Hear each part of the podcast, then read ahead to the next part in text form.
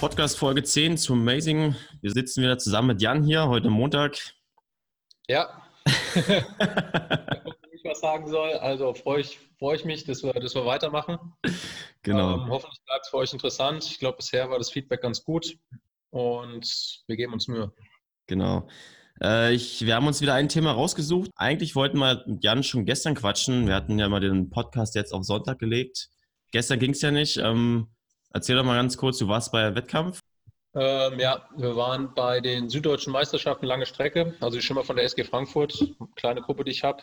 Und ja, war ein cooles Wochenende. Also wir haben einen, einen süddeutschen Meister, 400 Lagen und ansonsten also alle gut geschwommen, obwohl das nicht eingeplant war. Also die, die mich ein bisschen besser kennen, die wissen, dass mich ähm, süddeutsche Langstreckenmeisterschaften jetzt im Kalender nicht übermäßig interessieren. Und da ist es umso schöner, dass da jetzt schon so gute Zeiten bei rausgekommen sind. Also wir sind auf jeden Fall auf dem richtigen Weg. Ähm, auch Lob an die Athleten, also die machen das echt gut. Nicht, nicht einfach, was ich mittlerweile von denen verlange, auch im Training. Es wird noch ein bisschen schwerer werden, aber also ich bin da als Trainer zufrieden und stolz, dass die das so gut umsetzen. Und dann hatten wir Samstagabend auch noch die Gelegenheit, wir haben mit den Schimmern von Würzburg ähm, zusammen und mit ein paar aus, aus Wiesbaden vom Nikolai Seev und mit meinem ehemaligen Trainer, mit Stefan Lurz, haben wir alle zusammen Pizza gegessen und es, man, man, man, man sagt, man, man hört sagen, dass auch Alkohol geflossen ist, also bei den Trainern. Man munkelt. Man munkelt, also es sind tatsächlich anderthalb Flaschen Whisky verschwunden zwischen dem Stefan und mir. Und das, das der gute Sliers oder was? Nee, das war, der hat irgendwas anderes gehabt. Ich, ich okay. weiß es gar nicht mehr genau. Also es war, war gut, hat Spaß gemacht. Und aber alles noch unter Kontrolle. Also nicht irgendwie irgendwelche komplette Ausfälle oder sowas. Also es war auf jeden Fall ein richtig cooles Wochenende, hat Spaß gemacht. Haben wir zwar so ein kleines Zwischenziel, also einfach so ein kurzer Test, wo wir stehen. Und also wie gesagt, wenn ich vorher, ich hätte selbst in meinen, selbst sehr positiv denken, nicht die Zeiten aufgeschrieben, die dabei rausgekommen sind und dementsprechend bin ich sehr zufrieden. Passt. Mhm. Äh, wenn wir das mal jetzt mal kurz einordnen, wenn du sagst, du bist Coach von den Athleten, ähm, welche, welches Leistungslevel ist das ungefähr? Wie würdest du das einordnen? Mm, also der, der Beste von uns, der Richard, der wird wirklich tatsächlich Woche für Woche immer und immer besser und mittlerweile, glaube ich, hat der Außenseiterchancen für Tokio sich auf 400 Lagen zu qualifizieren. Also er ist jetzt für die Leute, die ein bisschen mehr Insider sind, in Würzburg bei den Süddeutschen Meisterschaften aus dem Training 424 auf 400 Lagen geschwommen, nach einer Woche, in der wir 65 Kilometer geschwommen sind. Also er ist mit 10 Sekunden Vorsprung Süddeutscher Meister geworden und das ist schon echt langsam nicht schlecht. Also das kann man schon lassen. Also ich hätte, ich wäre mit einer 428 sehr zufrieden gewesen und habe eigentlich im Kopf 431, 432 gehabt. Ich habe keine Ahnung gehabt, wo der jetzt 424 herholt. Und wenn wir jetzt im Sommer bei den deutschen Meisterschaften unter 420 schwimmen, wovon ich ausgehe, weil wenn wir jetzt unvorbereitet, gut unvorbereitet, man muss fairerweise dazu sagen, vor zwei, drei Wochen waren die DMS, da, da ist auch rasiert gewesen. Aber wie gesagt, wir sind schon wieder voll im Training drin. Also realistisch schwimmt der im Sommer unter 420, wenn nichts dazwischen kommt. Also wenn nicht irgendeine Riesenkrankheit kurz davor dazwischen kommt. Und dann fehlen bis nächstes Jahr noch vier bis sechs Sekunden. Und das ist für einen, für einen jungen Mann, der jetzt gerade mal 18 Jahre alt ist, der 19 Jahre alt wird dieses Jahr, absolut nicht unrealistisch. Heißt es, dass ich davon ausgehe, dass der sich für Tokio qualifiziert? Nein. Also das war, da müsste alles perfekt laufen. Aber was ich damit sagen will, als ich im September die Gruppe übernommen habe, habe ich da den Richard vor mir gesehen und habe gesagt, naja gut, okay, komm, wir machen das Beste draus. Aber da hätte ich gesagt, die Wahrscheinlichkeit, dass der irgendwann in der nächsten Zeit in die Spitze kommt, ist exakt genau bei null. Und jetzt mittlerweile macht er so einen guten Job und wird von Woche mhm. zu Woche ständig besser, dass ich wirklich sage, hey, der hat zumindest eine Chance. Weißt du, also wie groß ist die Chance, weiß ich nicht. Also nicht übermäßig groß. Das ist sicherlich niemand, der jetzt irgendwie durch die Gegend rennen sollte und davon ausgehen sollte, dass er in Tokio am Start ist. Aber er hat eine Chance. Und da bin ich als Trainer auch echt realistisch, weil also ich kenne andere Trainer, die erzählen ihren Schimmern irgendwelche Zeiten, die bei weitem nicht, die sind einfach nicht machbar. Da habe ich meinen, meinen Jungs erzählt, das ist so, wenn ich sage, wir fahren jetzt mit, mit, dem, mit, dem, mit dem Golf GTD mit 330, mit 380 Sachen nach Hause, das geht nicht. Das Auto fährt keine 380 Sachen. Und so ist es mit den, mit den Zeiten, die da versprochen werden, auch. Die Sportler schwimmen einfach nicht so schnell. Aber das, was da jetzt, wie gesagt, im Moment passiert, ist gut. Und auch die Trainingsergebnisse werden von Woche zu Woche besser und dementsprechend, warum sich nicht hohe Ziele setzen? Mal gucken. Ja, da fällt mir spontan das mit dem äh, Faris Al-Sultan und dem Patrick Lange ein. Die hatten ja auch Richtig, ja. damit kokettiert, dass der Faris ihm das Null zugetraut hätte und dann hat er ja den Coup gelandet 2017 zum ersten Mal. Vielleicht ist es gar nicht so ja, ich glaube schon nach dem ersten Jahr, wo die zusammengearbeitet haben, ne? Nee, im zweiten Jahr, im zweiten Jahr, im zweiten Jahr, stimmt ja. Also ja, ähnlich. Also der wird, wie gesagt, der wird einfach immer schneller. Ich weiß auch nicht wie. Also wenn du den jetzt anguckst, denkst du, okay, der ist, der ist nicht groß, der ist nicht übermäßig stark, der ist, also keine Ahnung. er, er, kann, er, der ist einfach gut. Also er schwimmt mittlerweile echt auch technisch. Schmett ist das Einzige, was mir ein bisschen Sorgen bereitet, dass wir da ein bisschen schneller werden. Aber ähm, insgesamt, aber gut, ist jetzt auch kein Podcast von Richard, also von dem her. nee, ich wollte gerade sagen, aber vielleicht ist das nochmal ein spannendes Ding, dass man das ein bisschen vielleicht begleiten kann oder wie qualifiziert man sich für Olympia? Vielleicht machen wir mit dem Richard aber was mal zusammen. Ja, gut, der Richard ist ja vielleicht, ich habe ja sowieso im Kopf, dass der vielleicht das Post- und das Schmett-Tutorial für die University aufnehmen kann, weil der macht das auf jeden Fall besser als ich mittlerweile. wahrscheinlich, mittlerweile wahrscheinlich auch besser, als ich es jemals konnte. Also er schwimmt auf jeden Fall besser Brust als ich damals. Und ähm, ja, ich glaube auch, das macht er. Also muss ich ihn fragen, das macht er bestimmt für uns. Das ist dann wie bei Star Wars, wenn die, wenn der Padawan-Schüler irgendwann schon besser ist als der, der Jedi-Meister. ja, also auf Lagen ist er auf jeden Fall besser als ich. Ja. Naja gut, also unterm Strich geht es ja darum quasi, dass du den Richard irgendwie oder dass er den schneller machen wollt. Und das wäre jetzt mhm. auch so das Thema für heute, so ein bisschen, wie werde ich halt schneller, nicht? Das hatten wir auch jetzt bei den Einsteigerwochen, wir sind da mal darauf eingegangen oder zurückgekommen, da geht es ja um, um die Basics, nicht? Um erstmal die Basics zu machen, um irgendwie besser und schneller zu werden.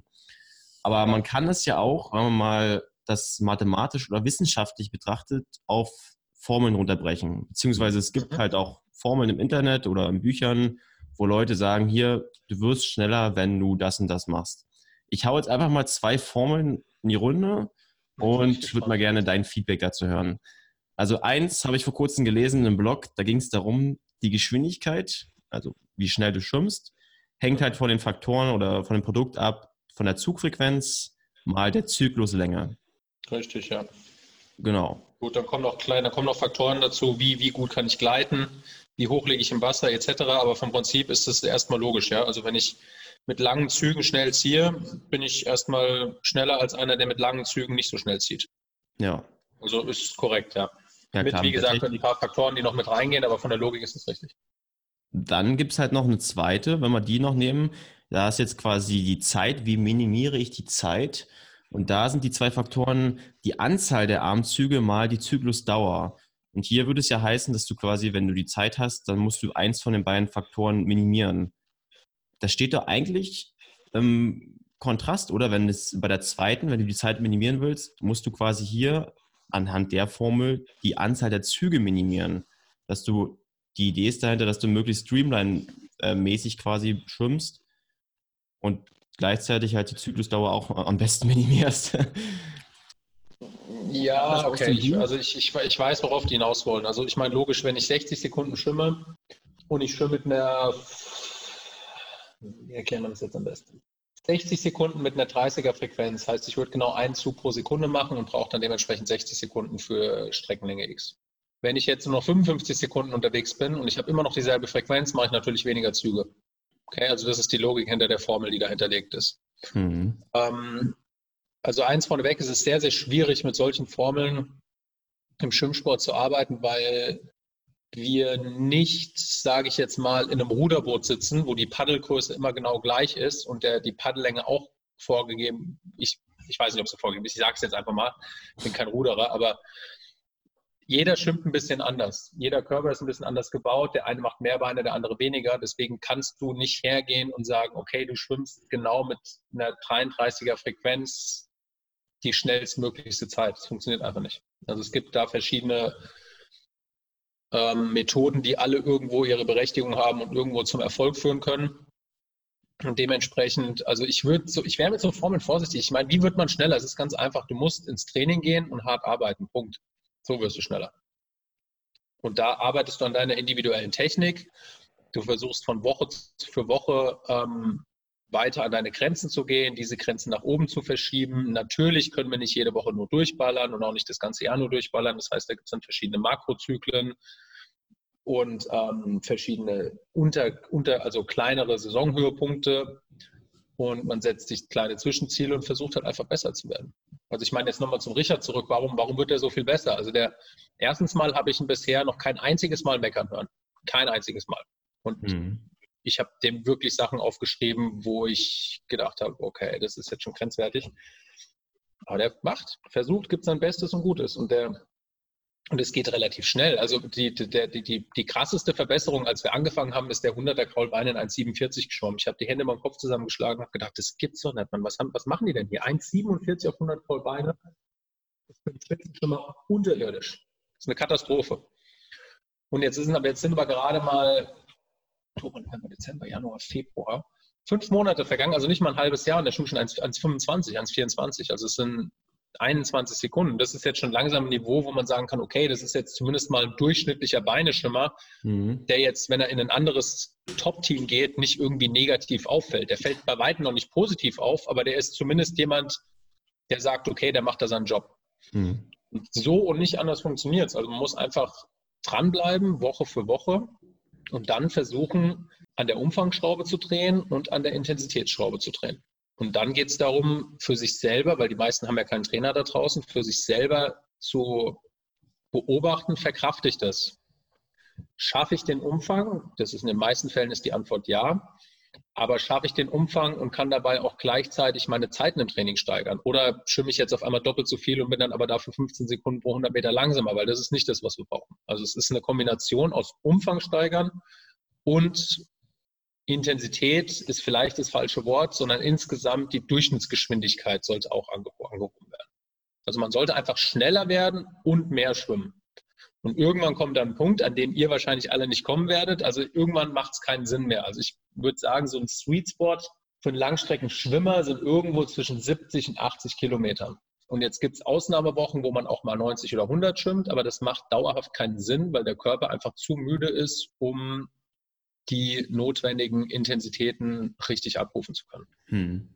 Und das wird beim Triathlon, würde ich sagen, bei einem Triathleten, bei einem Age-Grouper werden das wahrscheinlich, ich sage jetzt mal so 15 Kilometer die Woche. Wenn man da hinkommt, dann ist man schon auf einem sehr guten Niveau. Und das sollte das Ziel und der Anspruch sein. 15 Kilometer, naja gut, bei unseren Trainingsplänen müsste man schon viermal die Woche gehen. Level also wenn du Level 3 schwimmst, viermal die Woche, dann bist du auf einem Niveau, wo du definitiv ein guter Schwimmer bist. Ja, ja, 15 Kilometer ist ambitioniert. Aber äh, genau, du sagst es schon, also wir haben es ja auch in einem anderen Podcast schon gesagt, dass wir die Non-Bullshit-Route fahren, dass es letztendlich nur über harte Arbeit geht. Ähm, was ja, mir jetzt noch spontan einfällt, also nochmal zum... Wir können es immer wieder versuchen, aber es gibt keine andere, es gibt keine andere Methode. ja, es gibt halt keine geheimen äh, Formeln. Aber jetzt, um nochmal auf die Formel zurückzukommen, und zwar die Zugfrequenz, was mir halt immer wieder auffällt, dass auch man soll sich auch irgendwo an den Besten orientieren, dass immer eigentlich, also zum Beispiel auch gestern war ja das Finale der Super League, das ist ja, wo die weltbesten Kurzdistanz-Triathleten zusammenkommen. Richtig mhm. geiles Format mit geilem Livestream. Und ähm, da haben die alle eine mega hohe Zugfrequenz halt. Und wenn ich das bei mir beobachte und auch bei vielen anderen Einsteigern, dann ist die halt eher echt niedrig eigentlich, so die, die Zugfrequenz nicht. Fehlt es dann noch einfach an dieser Kraft, an der spezifischen Kraft, an den Muskeln? Ist es das Herz-Kreislauf-System? Woran sollte naja, man da ansetzen? Also ich meine, da bin jetzt tatsächlich ein gutes Beispiel. Ich bin ja jetzt bei weitem nicht mehr in der Form, die ich mal hatte.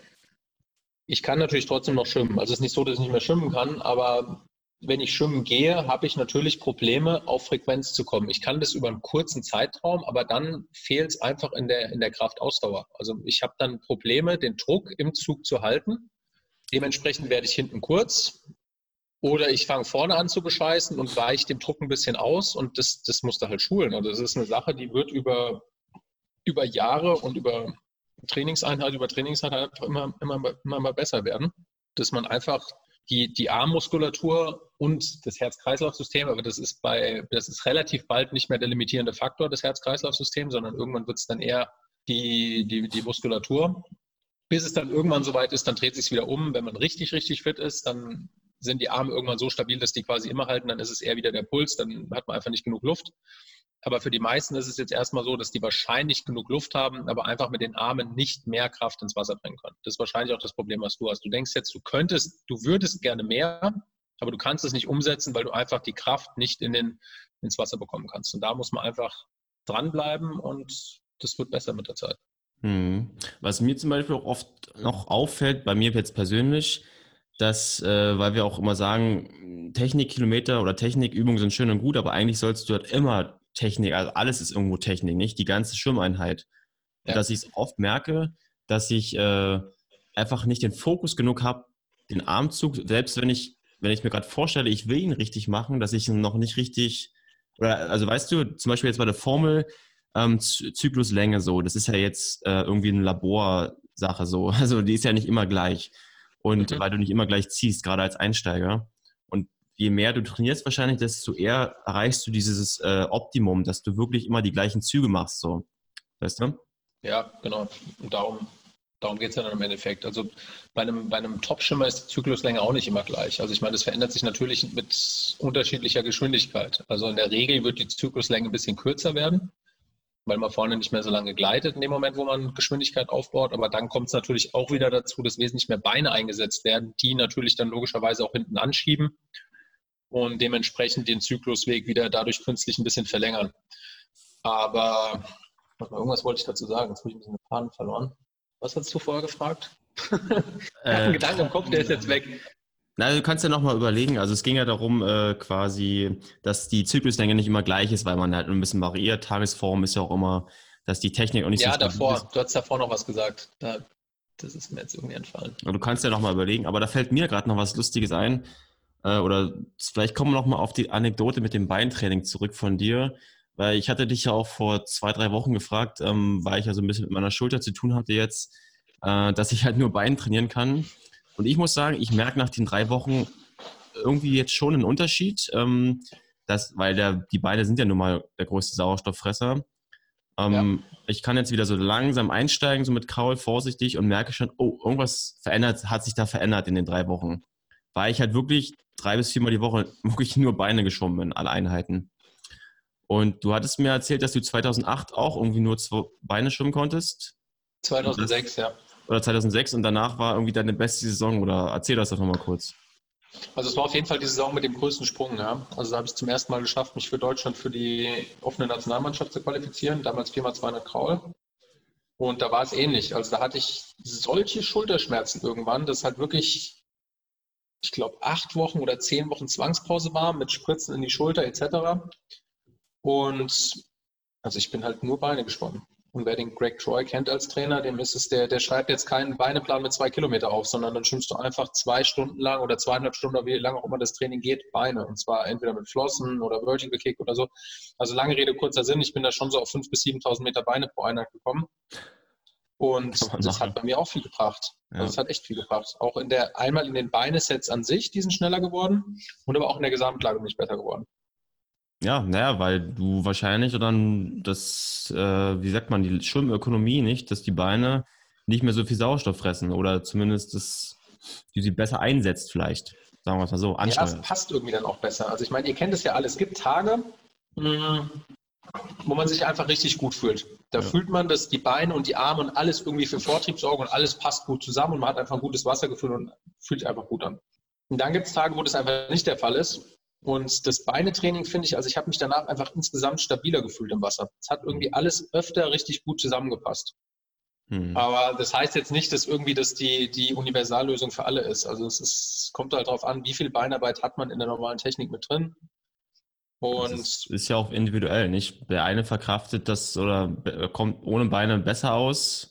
Der andere macht einen Sechser Beinschlag, der andere zwei. Ist ja auch ja, individuell, wie du schon sagst. Genau, also es gibt Leute, die machen mehr, weniger und also total unterschiedlich. Aber trotzdem, die Beinaufgaben, die ja auch bei uns mit drin sind, äh, sollte man schon machen. es ist ja, es geht ja schnell vorbei. Also jetzt ja. sind wir mal ehrlich, wir haben in der Woche ein oder zwei Beine-Serien drin. Kurzer Schmerz. Die sind, und die sind selten, die sind in den höchsten Levels vielleicht mal 400 Meter lang. Wenn sie länger sind, sind sie meistens mit Flossen. Ähm, von dem her, ich würde einfach da mein Bestes geben. Es lohnt sich wirklich. Ich weiß, dass es ätzend ist und Manche Leute brauchen auch echt ewig für die Sachen, aber vom Prinzip, also als Faustregel für die jetzt, wenn auch vielleicht ein paar von uns mit zuhören, wenn da jetzt drin steht, viermal 100 Meter Beine, 70 bis 80 Prozent, ähm, dann habe ich im Kopf, dass die Belastungsdauer für die 100 Meter Beine irgendwo, je nachdem wie gut ihr seid, zwischen 1,45 und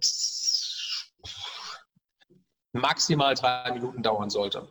Wenn ihr einer von den Kameraden seid, die für 100 Meter Beine vier Minuten lang am Arbeiten sind, dann würde ich euch sagen, dann macht 4 mal 50 Beine draus, weil dann ist es im Prinzip dieselbe Belastungsdauer und es ist immer noch okay. Also wenn jetzt einer wirklich gar nicht vom Fleck kommt, dann kann man die, die Serie auch ein bisschen umdrehen und nicht mehr nach Metern trainieren, sondern einfach nach Belastungsdauer. Hm. dann wäre es in so einem Fall auch okay, wenn man 4 mal 50 schwimmt.